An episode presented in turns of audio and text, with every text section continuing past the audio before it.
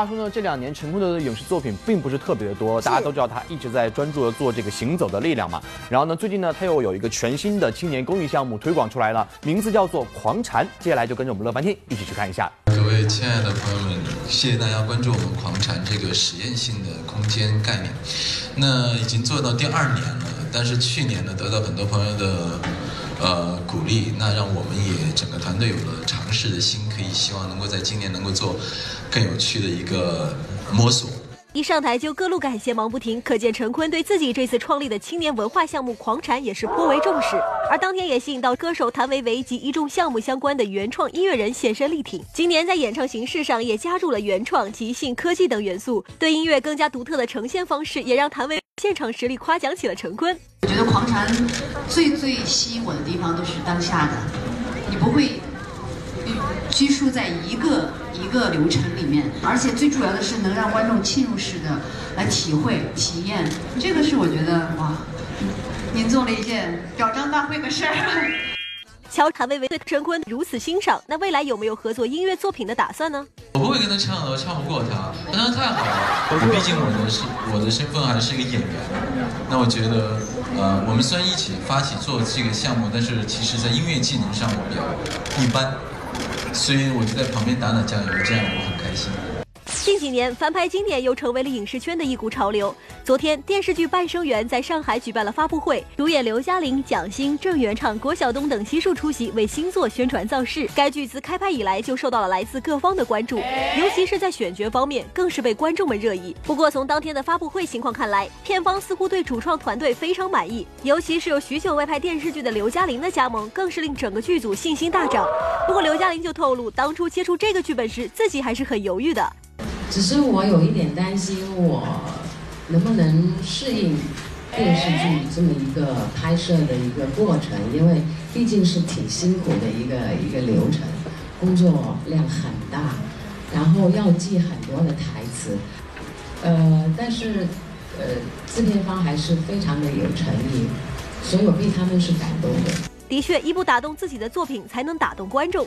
如果说刘嘉玲被导演三顾茅庐的诚意打动的，那另一位主演蒋欣就是因为该剧有嘉玲姐的加盟，自己才最终决定要出演的。大家都在问我一个问题：怎么会接演这样一个戏？其实我当时就是冲着杨亚洲三个字，但是我没想到给了我一个巨大的惊喜，就是嘉玲姐。呃，因为。大家都知道他真的很多年不拍电视剧，然后他拍一个电视剧，我觉得这对我来讲可能是一辈子的幸运，不不会再有第二次了，所以我才毅然决然的就接了。当然，我其实也有很大的压力，这导演给了我很大的勇气。给了我很多的鼓励，他告诉我你演一个不一样的版本的顾曼桢，我除了年龄大点，其他都 OK 的。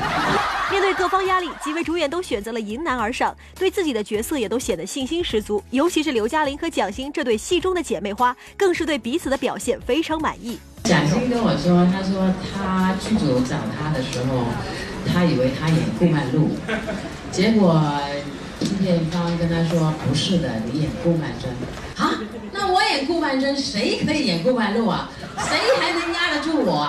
然后他们说刘嘉玲，哦，OK，OK，那是什么？好，我比你还凶是吧？不是不是不是气场，是资格比较老。昨日，由著名作家东野圭吾畅销小说改编的中国版同名电影《解忧杂货店》在上海举办发布会，众主创齐齐亮相为新片站台宣传。在对原著实力还原的同时，董子健大玩突破，不仅皮肤黝黑，更是蓄起胡须，实力演绎糙帅大哥阿杰一角。看了好多网友的评价，然后有些网友就说：“哎，董子健到底演的谁？我看完都没有找到。”也可能是跟电影融为一体了，我觉得挺高兴的。然后我觉得作为演员也非常的欣慰。我觉得演员本来就不是你嘛，就不是你的生命的一部分。那么如果有这样的评价，我觉得是对我很大的褒奖，所以我很开心。影片中不但有和少年团成员王俊凯的诸多对手戏，董子健还与成龙大哥一同出现在同部影片中。虽然从未曾见面，仅有的对手戏只凭借特效加持，但董子健还是表示艺员心中的儿时梦想。跟成龙大哥合作非常开心，虽然我在这个剧组里还没有见过他。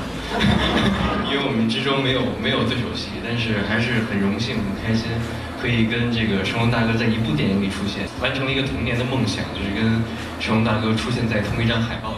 乐翻天综合报道。最近呢，章子怡这个名字呢是频频出现在大家的这个视野当中，不管是这个慈善芭莎的晚宴呢，还是在某综艺节目当中呢担任这个评委，她对于这个演技啊，确实有着特别严谨和高的要求态度。就像你说，这两年的章子怡她会变得温润了很多，结婚生子啊，让整个人变得趋于了平淡。可是像刚刚你说那一档竞技的节目当中，你会发现曾经的那个为了角色可以说全力以赴，在演戏当中把自己全部的力量全部贡献出去的章子怡依然还在。那接下来呢，就跟着我们乐翻天一起走进拼尽全力拼出的最佳女主角章子怡。近日，章子怡凭借在电影《罗曼蒂克消亡史》中的精彩演出，夺得第九届澳门国际电影节金莲花最佳女主角，而这也是章子怡演艺人生中获。第四十五个奖项，从初出茅庐的青涩演员，到现如今可以在国际上独当一面的最佳女主角，章子怡在用自己的经历告诉更多年轻的演员，什么才是真正的表演。缺乏内心的外部动作，它只是一种形式，它就会变得枯燥无味了。要靠演员相互之间的给力，它才会呈现一个完整的和精彩的片段。你花多少时间去学习，你就可以体现多少时间的成绩。章子怡并不是天赋型的演员，能得到现在的成绩是她一直努力的结果。一九九六年，章子怡进入中央戏剧学院表演系学习，周围同学优秀的表现让她感受到巨大的压力和迷茫，第一次萌生退役。因为表演是什么？你进门其实所有的人基本上都是带着未知、未知问号来的，然后大家从一点点开始，有些同学开窍快一点。入门早一点，像我这属于就是要花一年的时间，要一点一点去把它自己琢磨透了，才能通。所以我自己是也经历那段时间，就是我打算退学呀，我不我想放弃啊，但是归根结底又回来了。我父母就说这个路是你自己选的，你要对自己负责。父母的这一席话，坚定了章子怡在演员这条路上继续走下去的决心。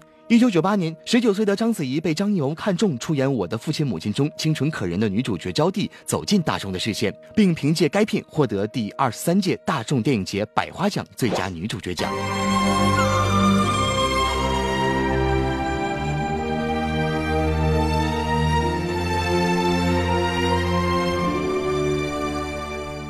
演艺生涯才刚刚起步，章子怡就已经可以拿着奖杯说话，这样的幸运可不是谁都能有的。就在大家理所当然的以为章子怡之后的演艺之路一定会顺风顺水的时候，章子怡在电影《卧虎藏龙》的拍摄中遇到了危机。为什么难呢？就是说我在这儿跟你练着功呢，我就看见好多人，就女孩就一个、两个、三个，就一直往导演的办公室走。我发现导演还在试其他的演员呢。其实那一幕对我来说，可能就是一个无形的。很强大的一个动力了。我的目的特别特别的简单，就是我要把这个角色做好，我不要让李安后悔他选了我，没选其他人。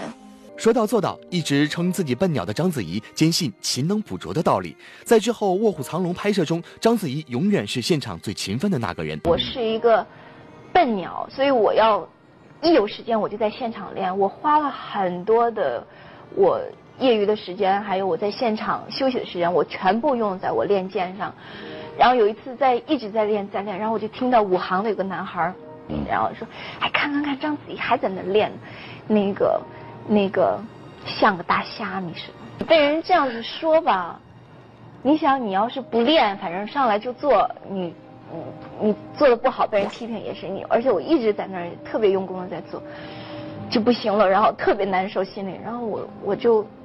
在一边我就停了，在一边然后我就自己就在那哭了。柔韧度不够，那就卯足了劲练，练打戏指甲盖都打飞了，直接按在血里止痛。为了动作效果，敢直接拿头往墙上撞。章子怡身上有一种与生俱来的韧性，而这种韧性也让她获得了成功。二零零一年电影《卧虎藏龙》勇夺奥斯卡金像奖四项大奖，她不仅成为了第一部获得奥斯卡的华语电影，更让中国功夫片名扬国际。而扮演玉娇龙的章子怡也成为国际影坛备受推崇的东方面孔。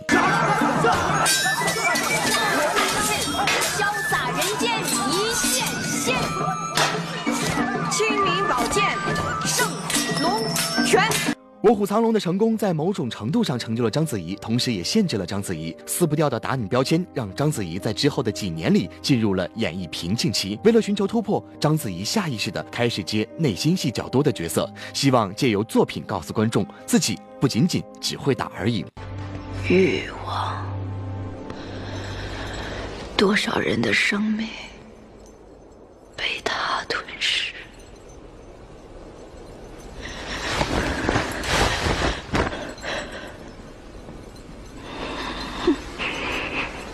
唯有真，因他的燃烧而辉煌。大段大段的独白最考验演员的演技，章子怡做到了，但获得观众的认可并没有那么容易。即使在那个时候，章子怡已经是国内外首屈一指的女演员了，却依然逃过被人拿来和前辈巩俐比较的命运。直到二零一三年《一代宗师》的上映，在影片中，章子怡饰演宫二一角，出色的表现获得观众的一致肯定，并没有多余的表情，情绪波动全靠面部肌肉发力，情绪的转换主要是靠台词和眉宇之间细微的变化。我心里有过你。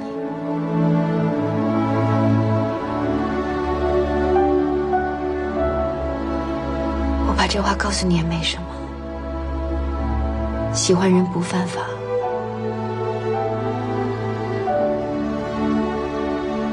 可我也只能到喜欢为止。章子怡演技的提升不仅表现在文戏上，武戏也不逊色。《一代宗师》拍摄用时三年，章子怡也在剧组待了三年，从零开始，实打实的练了两年多的八卦掌。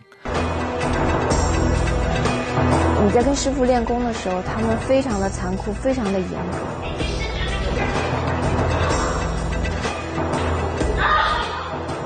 但是我是很感谢他们，如果没有他们当时的严格要求的话，一定不会成就我们现在的这个。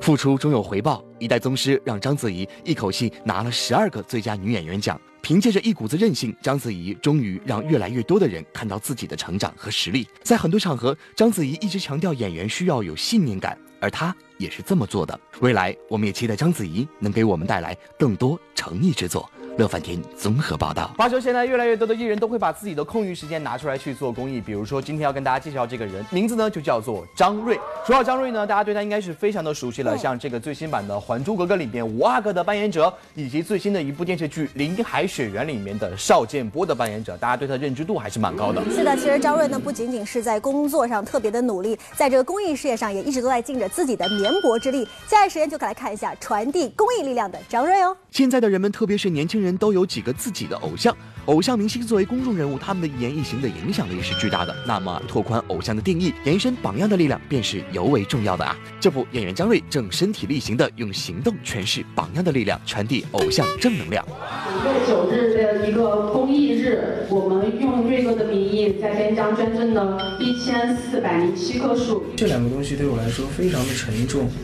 就是沉甸甸的，就是他会鞭策着我让成长，嗯，让我更好的去服务于观众。在演员这个行业，张睿勤勤恳恳的奋斗了七年，不论是深情款款的五阿哥，还是硬汉邵建波，亦或是暖男代善，张睿用不俗的演技为观众带来脍炙人口的影视作品的同时，更为成为传递正能量的优质偶像而不断努力着。我们演员，包括我饰演的邵建波这个角色，也是在他那个年代的青春的正能量，所以，嗯。当你被大家视作一个公众形象之后，你要用你的社会的影响力去传播你自己能带给大家的正能量。当初拍摄红色经典传奇剧《林海雪原》时，张睿挑战热血英雄少剑波，在当时零下四十度艰难的拍摄环境下，大家所看到的所有飞身跳马、激烈打斗等戏份，张睿都是真刀真枪自己上，坚持不用替身，尽力为观众呈现更真实的视觉体验。第一次饰演这一类型的角色。对我来说也是一种挑战。预备，快接！不管是多么惊险的动作，我们没有提示。但凡是完成，全部都是演员来做的。第一集会看到我有一个镜头是超越火车，扔个手榴弹在后边炸掉的这样一个过程，这马是不受控。任何一个方面出现问题的话，就很危险。张瑞用坚韧的意志书写敬业的同时，也不忘在第一时间向剧迷们传递公益理念。在拍摄结束后，张瑞赶赴四川成都安岳县探望抗战老兵，呼吁大家关爱老兵的晚年生活，勿忘他们保家卫国做出的伟大贡献。谢谢，谢谢，谢谢，谢谢。然后那便宜有，谢谢了，没事没事。我前段时间去四川啊，去慰问我们的老兵啊，帮他们做饭啊。你要用你的行为去引领大家。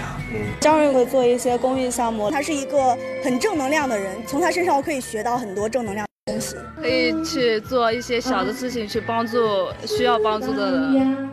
张瑞积极做公益，用自己的影响力鼓励更多的人参与公益。可能他一个人的力量是微不足道的，他可以带动很多人去一起去做。比如说，我们之前做过一个百万森林的一个项目，在那个项目里面，我们每一个人只需要投几块钱，就可以种植出很多的树，为我们的沙漠也做了一些绿化。所以我觉得，这真的是一个带动的作用。这也就是偶像的力量吧。是的，这就是偶像的力量，一股能让你成为更好的自己的强劲正能量啊！乐翻天综合报道。是的，今天娱乐显微镜的问题就是画面中的这个背影是谁的？登乐翻天的官方微信和微博，把正确答案告诉我们，就有机会能获得玻璃海苔提供的礼包一份，以及乐翻天定制的充电宝哦。是的，今天节目就是这些，明天同一时间乐翻天在这里等着你哦。明天见。